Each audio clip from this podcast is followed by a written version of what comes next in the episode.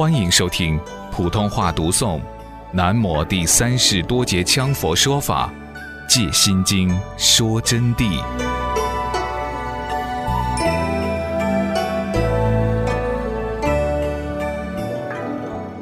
那么，在未曾证到这个之前，首先得明白我们的本来面目——初参境界。所谓初参，这里面就分见、悟、定、慧。这很深沉了，有先见后悟的，先见到以后他认不得，最后偶尔之间一件事情一打动他，一回光返照，一下就明白了。有先悟后见的，先明白了这个道理。像你们现在大部分属于先悟后见，就你们现在在做的，因为我刚才讲，你们有一点点沾边了。但是你们还没有见到，所以叫先有悟境，后得见证。但是见与悟得到了以后，就成功了？不行，还要定，还要如如不动的住在这个当中，能住在这个当中如如不动啊，才叫做定。这个定就叫做三昧耶定。如能在光明之中以尽虚空。变法界之体，于其不执着，那么就叫做无量甚深光明三摩地，就是释迦世尊当年修持时入的定了。然而这很难做到，你们只要注入一个无名定都不简单，一切定都得去争取。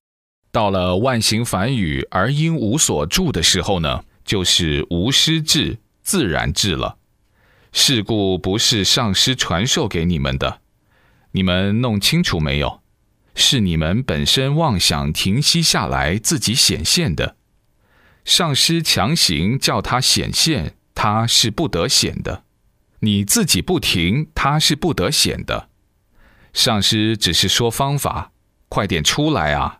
快点到我的水池里来，把脚洗干净啊！你们要注意攀住栏杆，以免栽下去。是告诉你方法，但是结果呢？你自己不小心，上师所教自然所得。但是虽然不是上师灌装给你，但是上师导引你入的路子。因此要得到般若的智慧啊，就必须有上师来教导。就我刚才说的，喊你去洗澡。要教你怎么样到水池里头去洗脚，有一种方法要懂。如果不懂得，你就要栽下去。但是假使说你不听，你又不去洗，上师再喊半天，你的脚照常洗不成。就正如叫你们正道智慧是一个道理，必须要依照正确的方法，以无上妙智去彻见自己的真空法性本来面目。这个真空法性的本来面目，就是与宇宙万物的本来面目相同的，是没有差距的。众生执妄而生，自成烦恼；诸佛离妄行化，自证菩提，即般若妙智也。好好听，众生是执妄想而生存的，就以六十对六尘，然后灵知心识起分别。就捣弄在这个世俗境界当中了，就把一切妄想就看成我的，什么都产生，甚至于烦恼等等痛苦就出来了。那么诸佛菩萨呢，是离妄，是离开妄想而注入真空法性，是名为住，实无所住的境界当中，所以就得到了解脱。差距就在这里。诸佛菩萨离妄，处于般若智慧当中，行化度生，遍布一切法界和六道轮回及娑婆世界，因此自证菩提，离妄行化，以般若智照开示众生，而使众生得到解脱。现在我将根据《大智度论》三般若来为大家说法。我们讲这个般若有很多种讲法。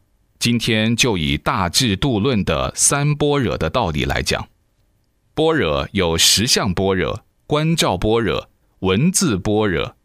这三种般若能将此经卷中所有文字实相妙理观照会悟，就是说用观照的境界把它汇聚悟彻，然后证悟了彻真如。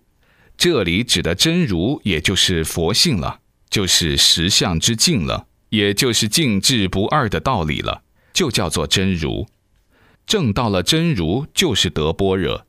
般若之德有深浅之分。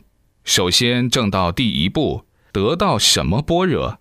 观照般若，文字般若即是依文字作为方便了彻经文观照之理。什么叫文字般若？文字般若即是依文字作为方便了彻经文观照之理，就是以文字，比如书本上讲的这些话，给你说明某个地方是什么。它是怎么样？所以就要用文字写成书，才能说出道理。那么这个文字说出来的道理，你就要依据这个道理去照着办，照着去关照、去体会、去实践，这就是文字般若。那么体会实践什么？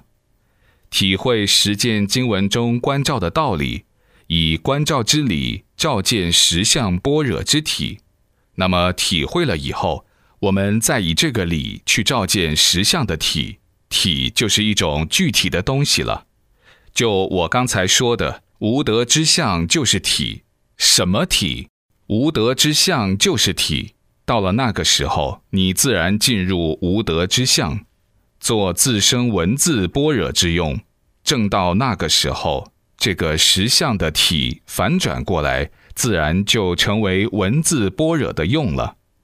那么也就是说，到了那么一步以后，照见实相般若的体以后啊，这个体自然的就做自身，就是它本身文字般若的用。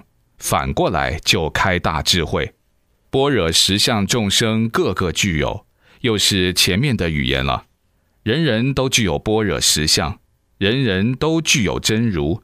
人人都具有佛性，人人都具有如来藏心，人人都具有如来法身，人人都具有自己的本来面目。同一个东西啊，不是说这么多名词，它是很多东西，就是一个，它有很多代名词，众生个个具有，皆因无始无明业障盖蔽，不得显现。什么原因又有了又没有呢？